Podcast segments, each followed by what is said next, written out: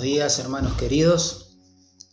Les invito a abrir sus Biblias en el Salmo 88. Algunos estudiosos creen que este es el salmo más triste de las Escrituras. El salmista está muy triste, pero a la vez lo notable del caso es que persevera en buscar a Dios. Por eso el título que le pusimos a este salmo es Alabando al mismo Dios que nos aflige, alabando al mismo Dios que nos aflige. La sabiduría popular generalmente se expresa en frases positivas como estas, que seguramente escucharon en algún momento. Ya vendrán tiempos mejores. O cuando una puerta se cierra, otras diez se abren.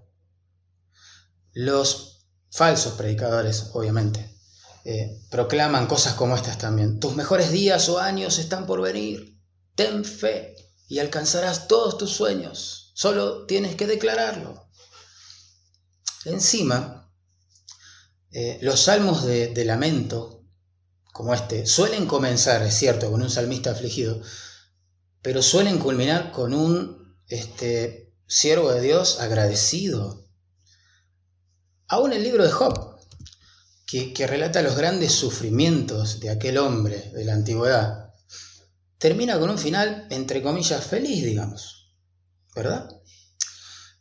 Pero este salmo, en particular, fue escrito para afirmar que Dios contempla excepciones, donde el final que se vislumbra para nada es alentador.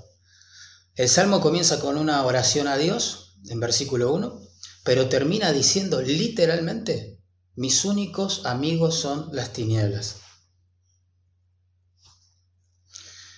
Spurgeon, comentando este salmo, dijo lo siguiente, esta queja no produce la impresión de ser un salmo. No podemos concebir cómo puede ser llamado con este nombre que denota un canto de alabanza a Dios.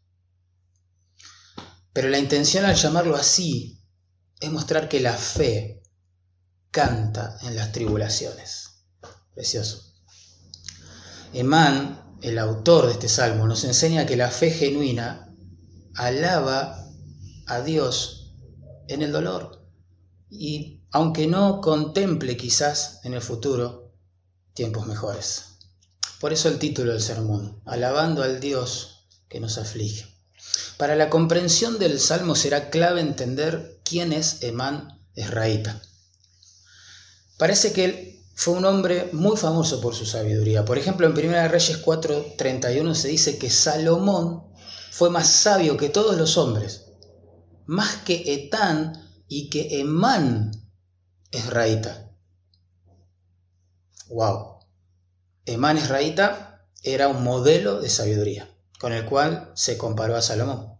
En Primera Crónicas, capítulo 15, verso 16 al 19, se afirma que Emán era un levita músico, cantor, director seguramente del coro del rey. Según Primera Crónicas 25.5, Emán era el vidente del rey en las cosas de Dios para exaltar su poder.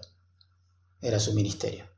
Así que Emán no es un incrédulo resentido, sino un siervo redimido.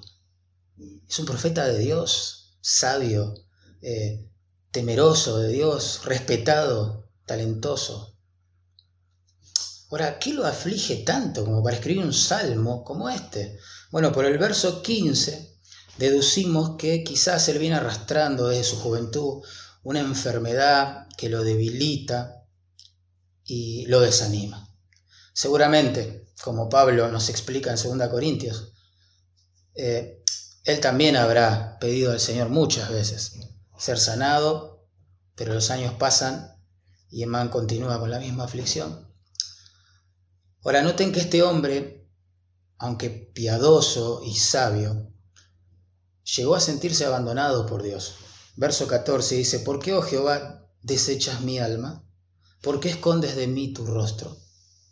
También se sintió abandonado por sus conocidos. Noten verso 8, has alejado de mí mis conocidos, me has puesto por abominación a ellos. Wow. Y lo que es peor, se ha sentido abandonado también por sus amigos. Verso 18 dice, has alejado de mí al amigo y al compañero. Pero lo notable del caso es que a pesar de todo de sentirse abandonado por Dios, por los conocidos y por los amigos, él sigue buscando al Señor. Nota en versículo 1, oh Jehová, Dios de mi salvación, día y noche clamo delante de ti. Nota en verso 9, mis ojos se enfermaron a causa de mi aflicción, te he llamado Jehová. Cada día he entendido, extendido, perdón, a ti mis manos. Nota en el verso 13, mas yo a ti he clamado, oh Jehová, y de mañana mi oración se presentará delante de ti. ¿Lo ven? Una de las características de la fe genuina es que persevera en buscar al mismo Dios, que circunstancialmente, circunstancialmente lo aflige. Para la comprensión del Salmo vamos a estructurar. Versículos 1 y 2 podemos hablar de la súplica de un creyente que sufre. Verso 1 dice, Oh Jehová, Dios de mi salvación, día y noche clamo delante de ti. Bueno, quizás como dicen algunos comentaristas, estas son las únicas palabras positivas del Salmo, pero para mí son mucho más que eso, porque reflejan la realidad de que Man era un creyente. Él cree de todo corazón que Dios es su Salvador. Claro que sí. Cuando un creyente fiel está abatido y desesperanzado, no tiene otra opción. Él va a clamar a su Dios por ayuda. No va a recurrir a un mano santa, a, alguna religión de misterio, a los astros, él va a buscar a su Señor, se va a refugiar en el mismo Dios que lo aflige. Lo hará de día y de noche, como dice el texto, verso 1. Es decir, en forma constante, a veces orará sin palabras, en forma de gemidos, de, de deseos, de suspiros o de pensamientos que van a subir a su corazón, que van a ser llevados a la presencia de Dios en oración. Como dijo Spurgeon, en medio de su propio dolor, el mal es transformado en bien cuando nos lleva a la oración. La súplica de un creyente que sufre. Verso 2, llegue mi oración a tu presencia, inclina tu oído a mi clamor. Lo ven, Emán clama, aunque parezca que Dios no lo escucha. Pero él clama. La palabra que se traduce clamar allí significa llamar a gritos, invocar, hasta puede ser un, pedido de auxilio. Clamar a Dios es solicitar su ayuda. Tenemos que aprender, hermanos, a ser sinceros con Dios, derramar nuestro corazón delante de Él, ir a su trono como estamos, como estamos. imagino que en medio de esta conmoción en la que vivimos en estos días, con el coronavirus y el aislamiento obligatorio ya, eh, muchas pensamientos sobre nuestro corazón, tenemos que derramarlos en la presencia de, nuestro Dios. Alguien dijo que al quirófano, y, es cierto, nadie va bien peinado, ¿no? Con ropa de marca, bien arregladito, maquillado. No, no, no, no. En el quirófano esas cosas no importan. Eh, se trata de vida o muerte, no de apariencias. Bueno, de la misma manera, cuando clamamos a Dios en medio del dolor, no importan las apariencias, hermanos. Debemos aprender a clamar Señor, estoy mal, estoy confundido, pero vengo delante de ti sin maquillaje, ni clichés teológicos, ni engaños. Tú eres el Dios de mi salvación. Saben, una de las características de la fe falsa es que cuando sufre, se aparta de Dios. Jesús afirmó que hay gente que recibe la palabra con gozo, cree por algún tiempo pero en el tiempo de la prueba se aparta o apostata, esa es la idea. Lucas capítulo 8, verso 3. Pero una de las características de la fe genuina es que cuando la vida se derrumba, se vuelve a Dios en oración, persevera en buscar a Dios, como Emán aquí, como Job, y como seguramente te ha pasado a vos, hermano querido. La súplica de un creyente que sufre versículos 1 y 2. 2. Vamos a ver la certitud de un creyente que sufre. Versículos 3 al 7. Un creyente fiel cuando sufre asume que su dolor es producto de la mano soberana del Señor sobre su vida. No de la fatalidad, no de la mala suerte, no cree en tragedias. Cree en un Dios soberano. Vamos a leer. Verso 3. Porque mi alma, dice el salmista, está hastiada de males y mi vida cercana al Seol. En otras palabras, lo que está diciendo es, Dios, estoy cansado de tantos males, estoy harto, diríamos nosotros. Él creía que ya no cabría ni una gota más de sufrimiento en el vaso de su alma. Nosotros diríamos, toqué fondo, ¿no? El uso del plural acá sugiere que Man tenía en mente muchos males, y no solo la enfermedad referida en el versículo 15. El Seol, de hecho, es el lugar en el Antiguo Testamento donde van las almas de los muertos. Lo que Amán está diciendo en lenguaje figurado es que él se siente morir. Ya está. Está en un coma espiritual inducido por Dios. La conclusión de todo esto, bueno, Dios puede permitir e incluso, e provocar dolor, sufrimiento, aflicción en las, en las vidas de sus mejores siervos. Verso 4 dice, soy contado entre los que descienden al sepulcro, soy como hombre sin fuerza. En otras palabras, él siente que es un muerto en vida. Quizás sus amigos dirían que, bueno, ya está desahuciada su causa, que no hay nada para hacer por Emán más que contratar un servicio fúnebre quizás. Emán siente que está como en un coma espiritual, del cual ni el Señor, ni sus amigos, ni sus allegados eh, lo pueden sacar. Emán dice allí el verso 4, es un hombre sin fuerza, así se siente. No solo cree que Dios y sus compañeros no pueden ayudarlo, sino que asume que él mismo se ha quedado sin recursos para hacerlo. Es como, yo me imagino a Emán diciendo, bueno, apenas puedo arrastrarme por mi cuarto, se me acabaron las ideas, no tengo fuerza, no tengo ya ganas. Lo intenté muchos años, pero nada dio resultado. ¡Wow! ¡Qué cuadro del creyente que sufre por un largo periodo de tiempo! ¿Cuántas veces hemos dicho algo parecido? Bueno, Dios ya lo intenté, puse todo de mí, nada cambió, ya no tengo fuerzas para volver a intentarlo. Verso 5. Abandonado entre los muertos, como los pasados a que yacen en el sepulcro, de quienes no te acuerdas ya, y que fueron arrebatados de tu mano. En otras palabras, Emán se sentía completamente abandonado, como un soldado que agoniza entre cadáveres que han sido abandonados para que se pudran sus cuerpos en el campo de batalla. Ese es el cuadro. No solo asume que está a punto de morir, sino que su vida fue tan intrascendente, tan irrelevante, que, que va a ser olvidado. Será pronto como un NN, digámoslo así, espiritual, que su vida no tuvo mucho sentido ni hizo nada de valor. Él se siente claramente abandonado por Dios. Una cosa es que los familiares o amigos lo olviden porque no saben dónde está enterrado el cuerpo de ese soldado. Pero otra muy diferente es que lo olvide el Dios de su salvación al cual busca todo el tiempo.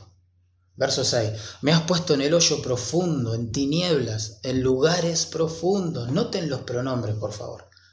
Emán asume que es Dios quien le está afligiendo. Esa es la certitud de un creyente cuando sufre. Sabe, comprende que fue Dios quien lo puso en el pozo oscuro de la desesperación. Noten verso 7 cómo profundiza este concepto. Sobre mí, dice Emán a su amado Señor, reposa tu ira y me has afligido con todas tus ondas. El salmista ahora cree ser el centro, el objeto, el receptor de la ira de Dios. Pero no entiende por qué. Solo entiende que Dios parece habérselas agarrado con él. Emán imagina a Dios como si fuera un mar embravecido que arroja con violencia sus fieras olas, dice allí, u ondas contra él.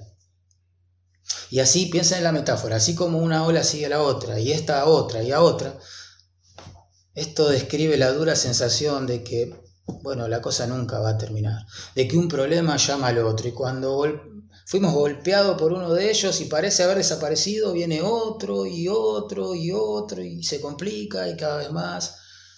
Y parece que el alivio nunca va a llegar. Hermanos, por favor, recuerden quién es Emana. No es un incrédulo resentido porque no le encuentra sentido a la vida y a su sufrimiento. Es un redimido consagrado a su Señor. Desde su juventud sirve a Dios bajo la carga de una enfermedad. Un hombre fiel, sabio, temeroso de Dios. Sin embargo, se siente así. Cuando atravesamos esas noches oscuras del alma, hermanos, solemos asumir que Dios está irado contra nosotros. Es notable observar cómo los hermanos en estas noches oscuras asumen que Dios los está castigando y que todo esto les pasa por causa de algún pecado que en realidad ni siquiera saben discernir cuál es. Como me dijo un hermano una vez, pastor, yo ya no sé qué pecado confesar. Ahora, en el Salmo 32, la causa del dolor del salmista era su pecado oculto, claramente. En el Salmo 38 también, en el Salmo 51 también. Pero aquí Emán es golpeado por la mano soberana de Dios y no necesariamente por algún pecado específico en su vida con el cual él no quiere tratar. Como en el caso de Job. Como en el caso de Job. Ese hombre temeroso de Dios y apartado del mal, que parecía estar bajo la ira de Dios. En el Salmo 32, en el Salmo 51, en el Salmo 38, vemos que sí, el pecado puede ser el producto de, que, produce, que genera esta noche oscura del alma, pero aquí no, no es el caso. Ahora viene una palabrita clave, selaj. Allí al final del versículo 7. Selaj es como un interludio quizás musical. Recuerden que estamos ante un salterio, ante cánticos de alabanza. Quizás lo que significan nuestras palabras es paren la música y pónganse a meditar. Mediten en lo que acabo de escribir, dice Man. Dios es soberano sobre el dolor de sus siervos. No es casualidad lo que me está pasando, dice Man. Dios es soberano sobre el sufrimiento de sus siervos. Emán tiene un altísimo concepto de Dios. Lo reconoce en todos sus caminos. Por eso habla con Dios y no con un ídolo. Busca la ayuda de Dios y no la de un santo o la de un falso profeta o la de algún agorero no, no, no, él tiene un alto concepto de Dios, elevado concepto de Dios. Él cree en un Dios majestuoso que controla cada átomo en su universo, cada circunstancia en la vida de sus hijos. Sabe que Dios es soberano sobre sus sufrimientos. Noten verso 15, él habla de tus terrores.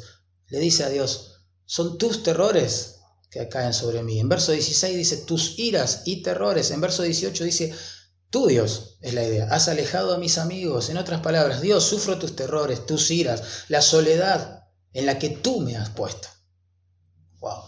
Este hombre piadoso, por favor, por favor, entiendan bien el espíritu de este salmo. No está blasfemando contra Dios. Para nada. Sino que está reconociendo su soberanía tremenda, absoluta, sobre sus sufrimientos. Él sabe que sus problemas no son el producto de la fatalidad, la mala suerte, el destino caprichoso, y en nuestro tiempo soy, de un virus. No, Dios está al control de, de todas estas cosas. Él sabe que no está a merced de los planetas o de los astros. No, no, no, no. Él está en las manos de su amoroso Padre Celestial. Manos que hoy le afligen, pero de las cuales a la vez sabe que dependen.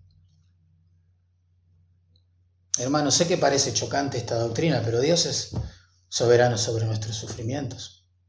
Y Él no se ruboriza al decirlo en su palabra. Pedro, por ejemplo, dos veces afirmó a su auditorio perseguido que los santos, los creyentes, padecemos según la voluntad de Dios, conforme al plan de Dios. En 1 Pedro 4:19 leemos lo siguiente, de modo que los que padecen según la voluntad de Dios encomienden sus almas al fiel Creador y hagan el bien. Los santos padecen según o conforme a la voluntad o propósito de Dios. Es voluntad de Dios. Por eso John Bunyan, quien tuvo que estar privado de su libertad 12 años, lejos de su familia, encerrado en una prisión, solo por predicar a Cristo, en ese contexto de dolor, escribió lo que voy a leer. Si la cruz pesa mucho para ustedes. Son palabras dirigidas a su iglesia, la cual no podía ver. Permítanme suplicarles que no se resientan con Dios ni con los hombres. No se enojen con Dios porque Él no hace nada sin propósito, ni con los hombres que los angustias porque ellos son servidores de Dios para vuestro bien. Tomen con gozo lo que viene de Dios a través de ellos. ¡Wow! Este es el mismo concepto que tenía Job. Por eso cuando él supo que acababa de, acababa de perder sus bienes, sus hijos, sus hijos, su salud, su riqueza, afirmó, desnudo salí del vientre de mi madre y desnudo volveré allá. Escuchen esto, Jehová dio y Jehová quitó. Sea el nombre de Jehová bendito. Job estaba diciendo, Él es soberano.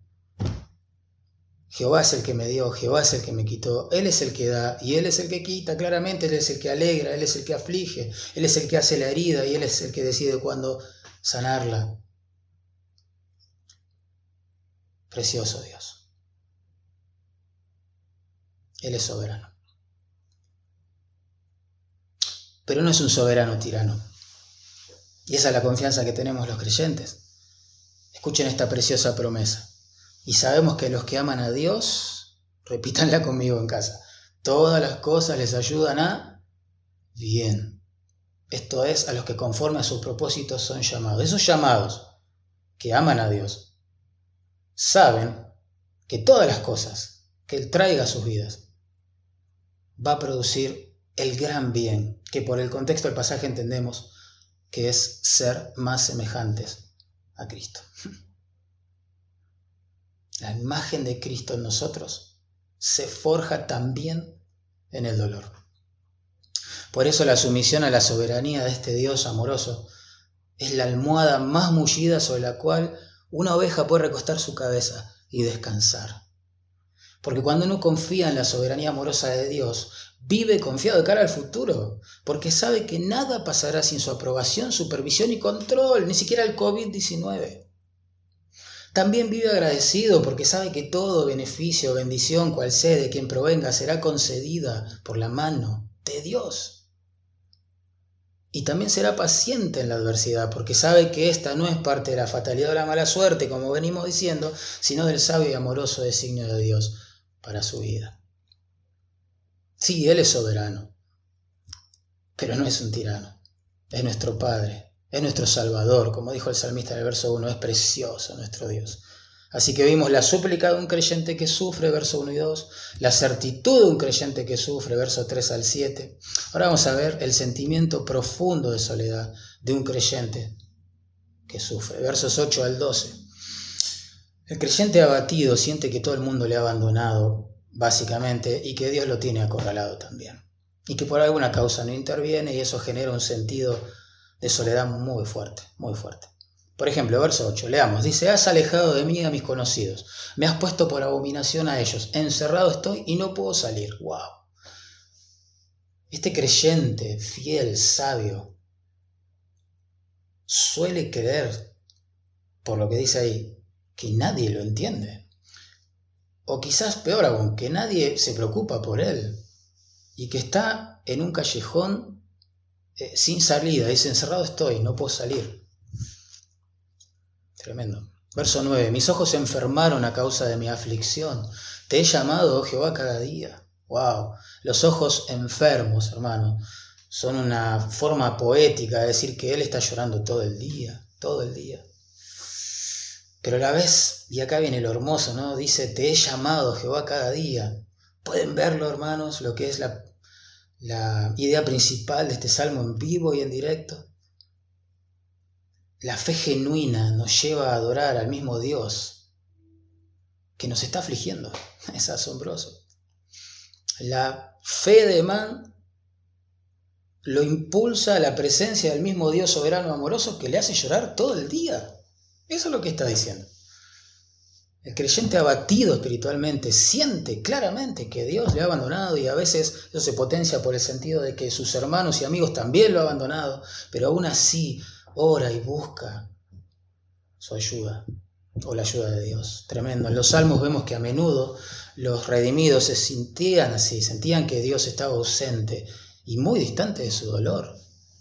Por ejemplo, en el Salmo 10.1 el salmista escribió estas palabras. ¿Por qué estás lejos, oh Jehová, y te escondes en el tiempo de la tribulación? ¿Te identificas con esas palabras? En el Salmo 43, 2, el salmista pregunta, ¿por qué me has desechado? En el Salmo 22, 1, Dios mío, Dios mío, ¿por qué me has desamparado? Tremendo. Así sucedió también en la vida del justo Job. En un solo capítulo, en un solo capítulo vemos que lo perdió todo. Familia, bienes y salud. Pero durante los siguientes 37 capítulos, ¿saben qué dijo Dios al respecto? Nada. Nada. Los que hablaban y malinterpretaban la situación eran sus amigos. Dios permanecía callado. Ahora, en medio de este silencio divino, es que Job afirmó estas palabras preciosas. He aquí, dice Job, yo iré al oriente y no lo hallaré, a Dios, y al occidente y no lo percibiré. Si muestra su poder al norte, yo no lo veré. Al sur se esconderá y, y no lo veré. Mas Él conoce mi camino. Me probará. Wow. Y saldré como oro. Job 23, 8 al 10. En otras palabras, yo no sé dónde está Dios. No sé, no puedo verlo, no puedo percibirlo, pero sí sé que está haciendo.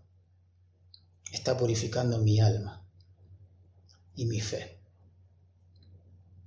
Hermoso. En los versículos 10 al 12, Emam, noten, hace preguntas sinceras a Dios. Por favor, recuerden, Él no está blasfemando. Dice, ¿manifestarás tus maravillas a los muertos, Dios? ¿Se levantarán los muertos para alabarte? ¿Será contada en el sepulcro tu misericordia, tu verdad en el abadón? ¿Serán reconocidas en las tinieblas tus maravillas y tu justicia en la tierra del olvido? Uf. Pensemos, estas preguntas están íntimamente relacionadas con las circunstancias y estilo de vida de Mam, porque recuerden que él era un líder de alabanza en Israel, Toda su vida fue dedicada a alabar a Dios con su voz e instrumentos. Desde su juventud, dice el verso 15, él se ha dedicado a manifestar y publicar por esos medios musicales la misericordia, la verdad, la justicia y las maravillas de Dios. Pero ahora parece que Dios le está por quitar la vida. Eso es lo que él siente. Entonces Emán con estas preguntas parece decirle a Dios, Dios no me mates, no me mates, porque yo quiero seguir alabándote. Si me matas, ya no podré dirigir a tu pueblo en alabanzas, en acciones de gracias, no podré contarles acerca de tu misericordia, tu verdad, tu justicia, tus maravillas. Lo que en realidad está diciendo además es, es, Dios mío, no me mates, dame vida. Yo porque quiero vivirla para tu gloria, Dios. Tú sabes que mi vida está en tu altar, es para ti. Quiero seguir dirigiendo a tu pueblo en alabanza. Dame unos cuantos años más para seguir ministrando. Saben, acá veo algo precioso también, un cuadro hermoso, todo obra para bien, aunque ahora no lo podamos ver. Emán oró para que Dios no le quitara la vida porque quería, quería seguir glorificando su nombre. Ahora la pregunta es, ¿le ha respondido Dios esta oración? Claro que sí. No sabemos cómo terminó la historia de Emán, el Salmo no lo revela, pero sí sabemos que su petición fue oída, ya que su testimonio reflejado en este hermoso salmo no solo que engrandece nuestro concepto de Dios, sino que ha bendecido también a miles de creyentes afligidos durante siglos y siglos, y mi esperanza es que ahora lo esté haciendo con vos también. Hermano, las lágrimas de, que derramamos hoy pueden ser una fuente de agua, de consuelo, que refresque el alma de otros siervos sufrentes sufrientes el día de mañana. Gloria a Dios, ¿no? Hemos visto en los versículos 1 y 2 la súplica de un creyente que sufre. En los versículos 3 y 7 la certitud de un creyente que sufre. Los versículos 8 al 12 el sentimiento profundo de soledad de un creyente que sufre. Y ahora vamos a ver en verso 13 al 18 la perseverancia de un creyente que sufre. Porque una de las características de la fe genuina es que cuando la vida se derrumba, esta persevera en buscar a su Dios. No tiene otra alternativa. Tampoco la busca. En verso 13 leemos, Mas yo a ti he clamado, Jehová, y de mañana mi oración se presentará delante de ti. Dios parece estar a punto de quitarle la vida a Emán, pero Emán persiste cada mañana en buscar la ayuda de ese Dios. Pero a pesar de ser un gran buscador de Dios, este hombre se siente desechado por él. Y otra vez lo expresa. Verso 14. ¿Por qué, oh Jehová, desechas mi alma? ¿Por qué escondes de mí tu rostro? Y uno dice, ¿cómo puede ser que en verso 13 haga una declaración de confianza? Yo te busco. Aunque me matares, como dijo Job, yo en ti esperaré. Y ahora en verso 14 una declaración de aparente desconfianza. No me escuchas, te escondes. Bueno, así somos nosotros, hermanos, cuando sufrimos. No somos superhéroes de la fe, tenemos un gran Dios que sostiene nuestra fe, que es distinto, pero tenemos días buenos, días malos. Oscilamos como el diagrama de un electrocardiograma, como un corcho en el agua. Somos muy débiles, muy frágiles. Nuestra fe es pequeña, pende de un hilo, pero la punta de ese hilo la sostiene el Señor. Hermanos. Este sentido de abandono de Dios que siente Man es más agudo todavía en el caso de personas que en el pasado experimentaron momentos de amor y de comunión profundas con Dios. ¿Mm? Una persona que se deleitó en caminar con Dios, en meditar en las escrituras, en buscar a Dios, en ser consolado por Él, cuando se siente en el presente abandonado, sufre el doble. Verso 15. Yo estoy afligido y menesteroso. Subraye esto. Desde la juventud he llevado tus terrores. He estado medroso. man se ha sentido afligido, menesteroso, aterrado y medroso. Desde su juventud, hermano. No sabemos la edad de Emán al momento de escribir el Salmo, pero sí sabemos que se refiere a su juventud como algo del pasado, distante. Aún así no ha dejado de buscar a Dios. No ha dejado de buscar a Dios, porque la fe genuina, recuerden, persevera en buscar a Dios, a pesar de sentirse afligido, menesteroso y aterrado. Emán ha servido muy bien, con mucha fidelidad al Señor de su juventud, a pesar de que quizás nunca se haya sentido bien físicamente, y eso le haya afectado también su ánimo. Emán ha perseverado en buscar a Dios estando enfermo, soportando el dolor durante décadas y décadas enteras. No se trata de un mero cansancio físico, un simple desánimo circunstancial en el plano espiritual. Aún así busca a Dios. En verso 16 y 18, además, lo que hace es un resumen de la situación. Verso 16 dice, sobre mí han pasado tus iras, subraya el pronombre, y me oprimen tus terrores. Otra vez, Emán reconoce la soberanía de Dios sobre su sufrimiento, asume que es Dios quien lo está afligiendo. Verso 17, me han rodeado como aguas continuamente, a una me han cercado tus iras y terrores, entiéndase. Nuevamente, nuevamente, él reconoce que estas iras y terrores provenientes de la mano amorosa y soberana de Dios ahora ya le están ahogando, le están asfixiando. Verso 18, has alejado de mí al amigo y al compañero, y a mis conocidos has puesto en tinieblas. De nuevo, expresa su, extremo sentido de soledad. No tengo a nadie cerca, todos me han abandonado, dice Man, mis únicas compañeras son las mismas tinieblas. Eso es lo que dice el último versículo en forma literal. Pero noten que aún estas palabras las está dirigiendo a su amado Dios, las está evocando en la presencia de Dios, porque una de las pruebas de la fe genuina es que cuando la vida se derrumba, persevera en buscar a Dios. Ahora, ¿cómo puede ser que este hombre adore por años, no horas, años al mismo Dios que, que le ha traído a la vida estas dolencias y temores y terrores Tremendo. ¿Ustedes recuerdan el argumento de Satanás en el libro de Job? Él quería probar a través de los padecimientos crueles que traería sobre la vida de este hombre de Dios, que los creyentes amamos y servimos a Dios solo porque nos bendice, o peor, para que nos bendiga. Ese es el argumento. Esa es la prueba de la fe de Job en el libro que lleva su nombre. Pero por eso, hermanos, pensemos en la contracara. Cuando Dios nos aflige, entonces, tenemos una gran oportunidad para glorificarlo mediante nuestra búsqueda fiel de su rostro. Hermanos, he aprendido que hay redimidos del Señor llamados a honrarlo desde sus sufrimientos. Spurgeon escribió algo interesante al respecto. Dice, ¿qué ministerio crees que hacía Daniel en el foso de los leones? Buena pregunta. ¿O sus tres amigos en el horno ardiente? Ellos estaban glorificando a Dios en el sufrimiento. Tremendo.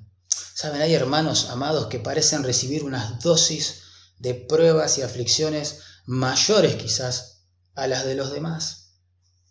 Ellos tienen una oportunidad única de glorificar a Dios, buscando su rostro, el rostro del mismo Dios que los está afligiendo. El ministerio desde el sufrimiento. Qué diferente, por supuesto, ¿no? A lo que se predica hoy en contextos del Evangelio falso de la prosperidad. Ahora, hermanos, ya para terminar, quiero que pensemos en algunas cosas, porque el sobrescrito del Salmo dice que es un masquil, es una palabra hebrea, o la traducción de una palabra hebrea que significa reflexión, nos quiere hacer pensar en algo. Dios a través de Man con este salmo, el salmo más triste de la Biblia. Y el salmo, hermanos, contempla aquellos casos en la vida de los creyentes en los que realmente no hay explicaciones para dar y en los que tampoco se puede consolar a la persona hablándole de un final feliz.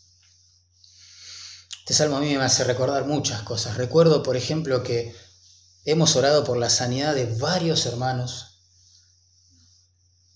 y creímos de todo corazón que Dios los iba a levantar, pero no fue así. Dios nos sanó sus cuerpos físicos. De hecho, algunos de ellos tuvieron que sufrir bastante tiempo antes de morir. Este salmo contempla esos casos. Recuerdo personas casadas con incrédulos a los que todo el mundo le decía, bueno, estamos orando, tranquila, Dios lo va a transformar. no sabemos eso. Y de hecho en muchos casos no fue así. En algunos sí, lo festejamos y en otros no. El cónyuge incrédulo hasta les fue infiel. Se marchó tras otra persona. Y uno se pregunta, ¿por qué Dios no lo cambió? Recuerdo personas cuyos hijos estaban en rebeldía, a los que todo el mundo le decía, bueno, estamos orando, tranquilo, ya van a volver, es una rebeldía pasajera. Y yo pregunto, ¿y cómo sabemos eso? De hecho, los hijos de muchos de estos hermanos crecieron, se fueron de casa resentidos con sus padres a vivir perdidamente en el pecado. Pienso en hermanos que perdieron sus hijos en un accidente, conozco muchos, sus esposas, Vengo de una conferencia donde uno de los misioneros en plena reunión se enteró de que su esposa había enfermado de gravedad, que tenía horas de vida, estaba a miles de kilómetros de su hogar, tomó un avión, todo el mundo en la conferencia orando para que Dios la levante, la sane, y él se entera en pleno vuelo que su esposa de 40 años acababa de fallecer.